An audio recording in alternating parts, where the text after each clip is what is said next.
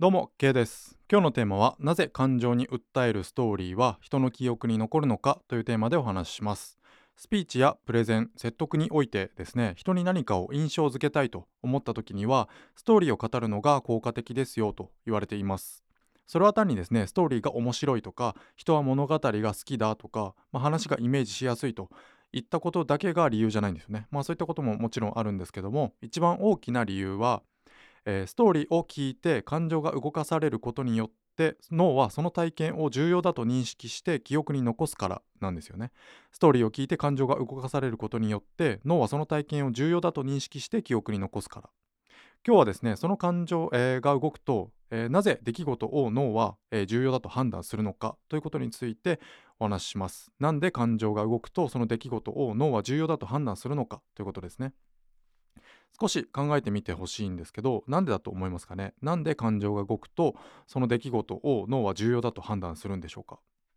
まあ別にあのなんかすごく感動する「タイタニック」とかっていう映画を見たからといって何かいいことがあったり別に見なかったからといって、えー、何か悪いことが起きたりとか、えー、そのなんか悪いことを避けられたりするとかっていったことはないですよね別に。え感情するしないは別にその映画においては特に、えー、すぐ直近の影響はないと。言ったことなんですけどもじゃあなんで感情が動くと脳はですねその出来事その感動する映画それを重要だと判断してものすごく記憶に焼き付けるのかということなんですけど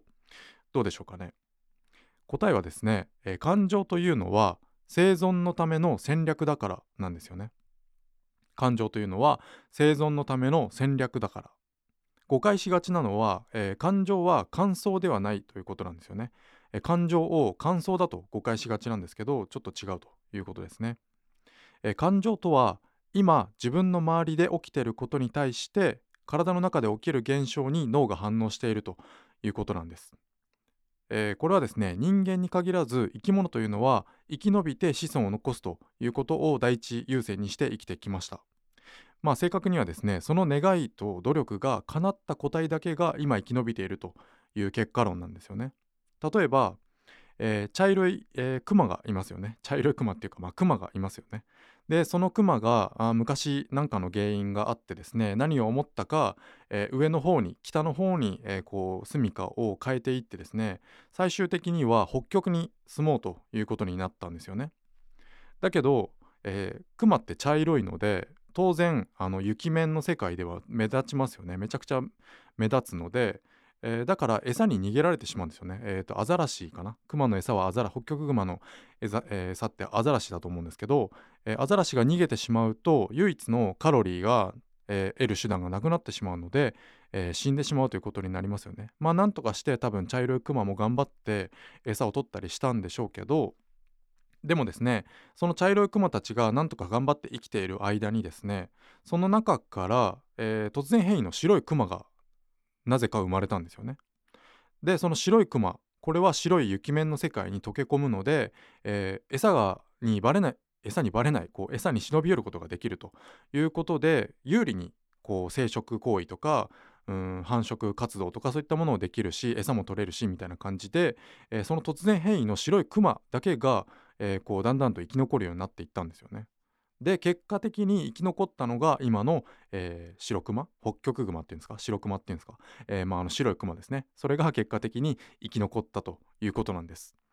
この、えー、例えはですね動物だけではなくて人間も一緒なんですよね。でその、え一緒だということの一つが感情という武器なんです。この感情という武器を手に入れて結果的に人間も生き残ったということなんです。これは感情というのは火災報知器なんですよね、まあ、武器といっても、えー、火災報知器の役目を、えー、持っています。この火災報知器としての感情これが乏しい個体はですね当たり前だけど、えー、災難を避けきれなかったりとかして、まあ、生き残れなかったんですよね。だから結果的に今生きている人たちは、えー、この火災報知器としての感情が備わちゃんと備わっているということなんです。例えば何か食べ物を手に入れたいという時にでもですねいちいちこうなんか考え込んだりとか情報収集したりとか分析していては間に合いませんよね。えー、今あの食べ物を手に入れられるかもしれないと思った時にいちいち情報収集とかして正確な情報を集めていてはとても間に合わないということなので感情という形で、まあ、その食べ物を取るための危険とか、えーその危険を冒してでもその食べ物を取った後の成果とかっていうことをいろいろ一瞬で考えてですね、えー見積もりを取ってくれてスピーディーな行動につなげてくれるのがこの感情ということなんです。つまり感情というのは生存のための戦略だ,、えー戦略だったということなんですよね。えーで今現代社会では鬱になる人っていますよね引きこもりとか鬱とかって言いますけどもそういう人たちっていうのはこの火災報知器としての感情がですねストレスによってなりっぱなしになったりとか、えー不安によってなりっぱなしになってしまって、えー生存のために、えー脳がですね今は何も考えずに行動しない今は引きこもるべきだみたいなことを脳が判断している結果の行動なんです。えー他にはですね例えば、えー通勤途中に吐き気がしてしまう吐いてしまうみたいなことがある人もいらっしゃると思うんですけどもこれはですねストレスが、えーストレスや緊張とか不安でですね吐き気が、えー起こされてその理由がですね胃腸を空にして戦ったり、えー逃げたりするための準備をしているということなんです。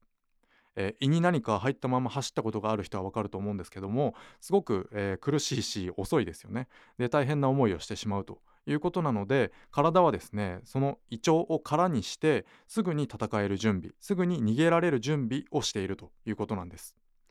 えーこれはですね感情がストレスとか緊張とか不安といったものを察知して、えーそれに対する火災報知器を鳴らしてくれているということなんです。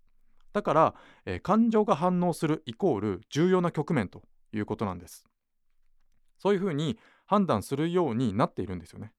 まあ、正確にはさっきも言いましたけども、えーこういう感情が備わっていてその反応を重要だと判断した人たち、えーその反応が正確に作用した人たちだけが生き残ってその生き残りが私たちということなんです。だから当然今の私たちが感情豊かなのは当たり前なんですよね、えーまあいいことより悪いことを感じさせる感情の方が優先されてきたということもありましてさっきのうつとか、まあ、吐き気がするみたいなことが、えー頻繁に起こる人がいるんですよね。まああ当然ですけども食べたりとか寝たりとかなんか楽しいことをするっていうことは先延ばしにできるんですけども、えー例えば目の前に包丁を持った人が突然現れたらそれは先延ばしにできないですよね。当たり前ですけども。それはすぐさま対処しなきゃいけないということなので今すぐに感情を使って体を動かして対応する必要があったということなんです。そういうことに対,、えー対応できなかった人たちっていうのは今結果的に生き残っていないということなんですよね。だから世の中には注目を集めるために恐怖とか不安とかっていうものを煽ったりする人たちがたくさんいるしネガティブな言葉っていうのを使っている、うん、ネガティブな言葉が存在する割合の方が多いんですよね。ニュースとか見ればネガティブな言葉を使っているし不安を煽ったりしていると言った方がですね世の中の注目を集まりやすい集めやすいということなんです。まあこの感情をですねいい意味で利用しているっていうのが世の中のコンテンツなんですよね。例えば映画。歌小説漫画とかですよね。こういったものはいい感情をいい意味で利用してすごく人を魅了するということなんです、えーあなたも絶対体験したことあると思うんですけどもハラハラもドキドキも一切しない映画っ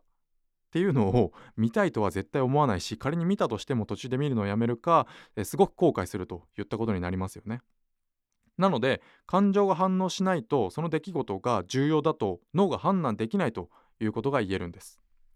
だからですね何かを重要だと記憶に残してもらおうと思ったりとか、まあ感情を動かすストーリー、えっていうものを語る必要があるんですね。何かを重要だと記憶に残してもらおうと思うなら感情を動かすストーリーを語る必要があるということなんです。感情は感想ではないということですね。まあ次回以降このストーリーどういったふうに、えー話していったらいいのかということも、えー話していきたいと思います。今回はですね、えー感情は感想ではないということを伝えたいと思いました、えー今日のテーマなぜ感情に訴えるストーリーは人に、えー人の記憶に残るのかということでした。今日は以上にしたいと思います。ありがとうございました。